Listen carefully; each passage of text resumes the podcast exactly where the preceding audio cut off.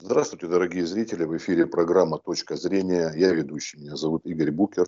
А наш сегодняшний гость Анатолий Григорьевич Гулов, сопредседатель Союза потребителей Российской Федерации. Здравствуйте, Анатолий Григорьевич. Добрый день. На днях появилась информация, по-моему, даже вашего начальника, да, исходит? Ну, председателя Союза. Председателя, да, Союза, а возможно повышение цен на незаменимые продукты, причем повышение ожидается на самые важные продукты там, крупы, масло и э, с осени. То есть буквально подорожает все. Вот так, по крайней мере, подано это РИА новости. А вы можете прокомментировать? Ну, э, конечно, э, вот это ожидание подорожания, оно просто носится в воздухе. Э, потому что народ видит, подорожал бензин, я не знаю точных цифр э, с начала года, э, какой уровень подорожания, но, но заметный. Вот уже 50 рублей за литр – это уже не предел. В разных регионах немножко по-разному, но рост. А что такое рост цен на бензин? Это рост цен на продовольствие, потому что для того, чтобы посадить картошку, обработать и убрать, нужно топливо. Потом, чтобы ее доставить, нужно топливо. Потом э, это, э, все это идет в цену товара. Поэтому издержки растут. Э, одновременно мы видим очень резкий рост, например, на стройматериалы. Э, даже такое, э, такая продукция, как доски, вроде бы леса у нас завались. Но доски вот с начала года подорожали на 50%. Вот э, поэтому, конечно, э, все ожидают роста цен и на продовольствие. Э, и боюсь, что это действительно наше отнюдь не светлое будущее.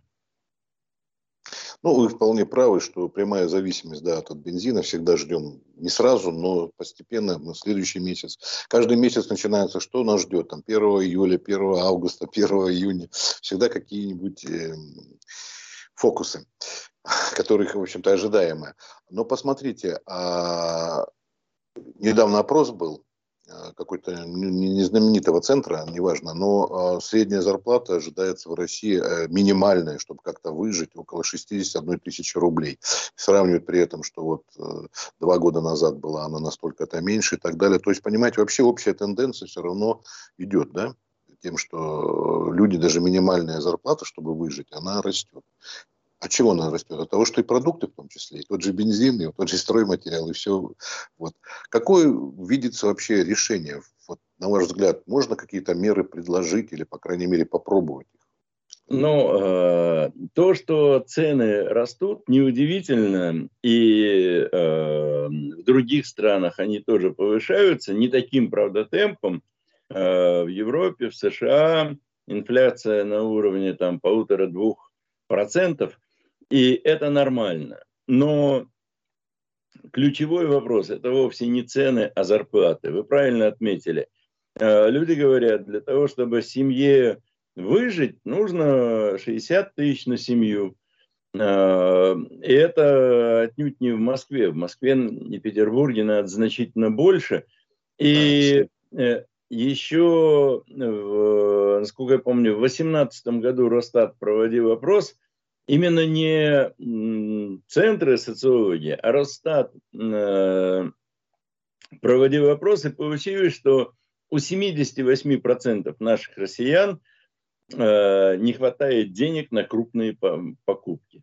А э, вообще доля продовольствия в наших расходах приближается близка к 50% это э, вообще характерно э, для бедных стран.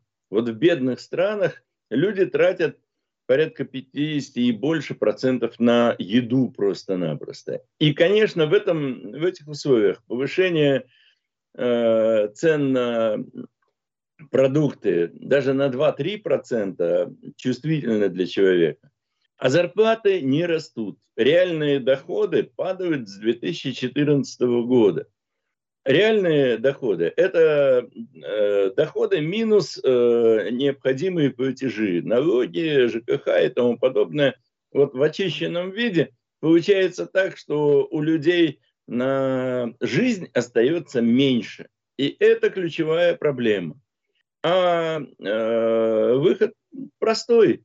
Должна расти экономика. Она стагнирует, опять же, с 2014 года. И совершенно не видно, что наше правительство собирается делать для того, чтобы изменить здесь ситуацию. А, правительство и власть в целом а, обихаживает наших олигархов, а, обихаживает э, нефтяников, газовщиков, а они являются источником дохода для относительно узкой группы. Основная масса людей заняты совсем в других отраслях, в малом бизнесе. Вот. А здесь э, не просто стагнация, здесь просто ужасающее положение, в частности, связанное с э, нынешней пандемией. Э, если э, год назад малый бизнес еще рассчитывал как-то выжить, ну, все ждали, что вот 2-3 месяца надо перетерпеть, Э, и все наладится, будет хорошо. Теперь понятно, что пандемия – это на года, если не навсегда. И в этих условиях первый как раз пострадал малый бизнес. Так что э, при этой власти, на мой взгляд, никаких позитивных изменений ждать не приходится. Это даже учитывая то, что в сентябре предполагаемые выборы и многие вещи еще очень неприятные для населения, для большинства людей, они как бы еще не озвучиваются. Они возникнут, наверное, уже в сентябре, ну, в октябре. Да, я вам напомню, э, что после выборов 2016 года последовал подарок от Государственной Думы и президента в виде повышения пенсионного возраста. Какие гадости нас ждут после этих выборов, трудно сейчас сказать. Но э, когда говоришь с людьми, они говорят, мы не ждем ничего хорошего. Если мы слышим, что приняли новый закон, то спрашиваем, ну, за что еще будут наказывать, за что еще будут штрафовать, что еще нельзя. Э, грибы не, нельзя собирать, ягоды нельзя собирать, что еще нам запретили. Ни, ничего хорошего от этой власти не ждут. К сожалению, Э, в этом плане э, выборы в Государственную Думу не сулят особой надежды. И э, я хочу отметить, что здесь все на самом деле зависит от нас с вами. Если мы приходим и голосуем за нынешнюю власть, мы говорим, ты все правильно делаешь, повышай цены, снижай реальные доходы, мы готовы терпеть ради э, мнимого величия нашей страны. А э, если вы недовольны, не голосуйте за партии власти, не голосуйте за тех, кто э, десятилетиями сидит в Государственной Думе и принимает законы, которые мешают нам жить. Да, вот без разной картины мозаику можно дополнять. Вот недавно мы беседовали по поводу запрета Роспотребнадзора, по-моему, или сельхознадзора кормов для животных. А как уверяли нас, э, животные-то выживут. И в советское время выживали без этих кормов. А вот удар по малому и среднему бизнесу, который торгует этими кормами, это будет безусловно удар. Это вообще-то, по-моему, эти люди и подняли эту как скажем, проблему, она не надуманная. Вот. А, то есть э, по поводу этих самых беседуем автомобилистов, тут же каждый месяц нас какие-нибудь радуют, в кавычках радуют э, законодательные причуды. Вот. Но я все-таки хотел бы услышать, может быть, вы, а, вот помимо того, что вы сказали по поводу голосования, какие-то меры а, можно было бы э, реально предпринять, чтобы не дорожал? Я понимаю, зависимость от э, бензина, вы на это никак не можете повлиять, правильно? Непосредственно. Неправильно. Неправильно. Неправильно. Э, своим голосованием мы можем повлиять и на стоимость Нет. бензина. В, Послушайте. В этом, да, я имею в виду по продукции, я имею в виду, если брать. Э, я в, понимаю, стоимости, в стоимости литра бензина, который вы покупаете на заправке, Сама нефть составляет порядка 7%. А все остальное это либо расходы э, того, кто нефть, э, из нефти делает бензин, а, и больше 50%, а сейчас уже больше 60%, это налоги и акцизы. То есть это государство напрямую э, облагает нас с вами вот таким косвенным налогом. И э, пока мы с вами это терпим и молчим на эту тему, так и будет. Один из способов показать недовольство – это голосование. Нет, это, это я понимаю. Я имею в виду, что вот именно непосредственно, что можно сделать принятие какого-нибудь э, законодательного акта, чтобы, допустим, вам сделали поблажки для того, чтобы не да. дорожало продукта, самое необходимое. Людям, Или... людям не поблажки нужны. Вот угу. послушайте, вот приезжаешь в маленький городок и видишь, э, люди там более-менее сносно живут благодаря собственной инициативе. Не бейте людям по рукам, не мешайте им. Э, поставьте э, четкие ясные рамки, правила, иг- определите правила игры и дайте людям свободу. И они обеспечат себе и другим нормальную жизнь. А у нас одни запреты, и каждый день новые. И ты не знаешь, э, где ты попадешь на очередной штраф, э, причем штрафы э, разорительные для малого бизнеса, для предпринимателей. Людям все время бьют по рукам. И в этом плане действительно есть серьезные проблемы. Власть душит экономику, просто душит экономику. Ну, вы знаете, в свое время, когда я прочитал, мне очень поразило. Главное, кто это сказал, что законы созданы ради мудрых не для того, чтобы и, э, они не делали зла, а чтобы им не делали зла. Принадлежит эта фраза древнегреческому философу Эпикуру. То есть это, видимо, вообще человечеству свойственно. И вот те, кто принимает законы, да, главное, чтобы им не лишили их э, профита, богатства и прочего-прочего. А то, что остальные как, но это же ведь социальное напряжение, тем более продукты, это уже, ну, наверное, последнее, что можно. Дальше только налог на воздух? Э, простите, но налог на воздух уже введен в виде э, штрафа за, э, масок. Отсут, за отсутствие маски. Причем э, народ уже шутит в интернете. Э, если ты э, платишь налог, там 10-15 рублей за маску, то э, нормально. Не заплатил налог 5 тысяч.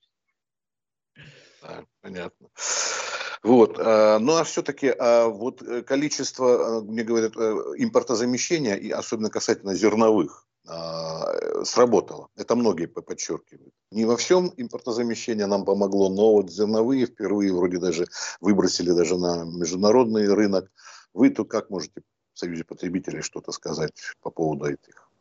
Послушайте, зерновыми у нас уже достаточно давно хорошо. И экспорт зерна мы начали э, не 2-3 года назад, а значительно раньше. И э, надо здесь отдать должное, что предприниматели, э, используя современные технологии, стали получать очень приличные урожаи. Но давайте посмотрим во всем остальном. Э, едешь э, по России и видишь э, нераспаханные поля, видишь, что земля заброшена, э, морковка у нас э, турецкая, помидоры у нас азербайджанские, э, собственного производства нет.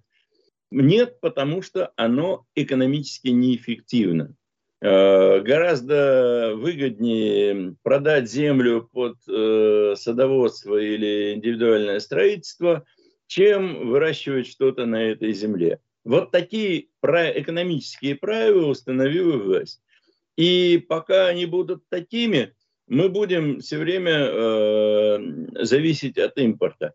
Э, импортозамещение, так называемое, привело к тому, что, вот смотрите, нормальный сыр, который раньше можно было купить там за 200 рублей, а там очень хорошие сорта стоили 400, там 500 рублей – Теперь э, нормальный сыр стоит 2-3 тысячи, э, а самый дешевый стоит 500-600 рублей. И по качеству он, в общем, извините, но больше напоминает замазку, чем, чем сыр. Э, вот и э, характерная черта нашего импортозамещения. Вообще, э, лучший друг потребителя – это конкуренция. Тогда мы с вами рублем отбираем того, кто производит хороший товар, кто хорошо нас обслуживает. А и, вот эта теория импортозамещения, введение нами санкций привело к подавлению импортозамещения. Э, к подавлению конкуренции. И э, вместо того, чтобы наращивать объемы, производители подняли значительно цены. Э, экономисты оценивают потери потребителей от импортозамещения порядка полтриллиона рублей в год. Это наши с вами потери. Вот это мы с вами оплачиваем неэффективную нашу сельскохозяйственную продукцию. И, э, к сожалению, э, серьез, серьез говорить об импортозамещении не приходится. Вот вы, как сопредседатель Союза потребителей, можете сказать, э, Союз потребителей свою роль вот в этом какую видит? Какие шаги мы, предпринять помимо? Мы постоянно бьем в колокола и направляем в правительство наши предложения в разных сферах. Э, и в сфере ЖКХ, и в сфере э, продовольственного обеспечения.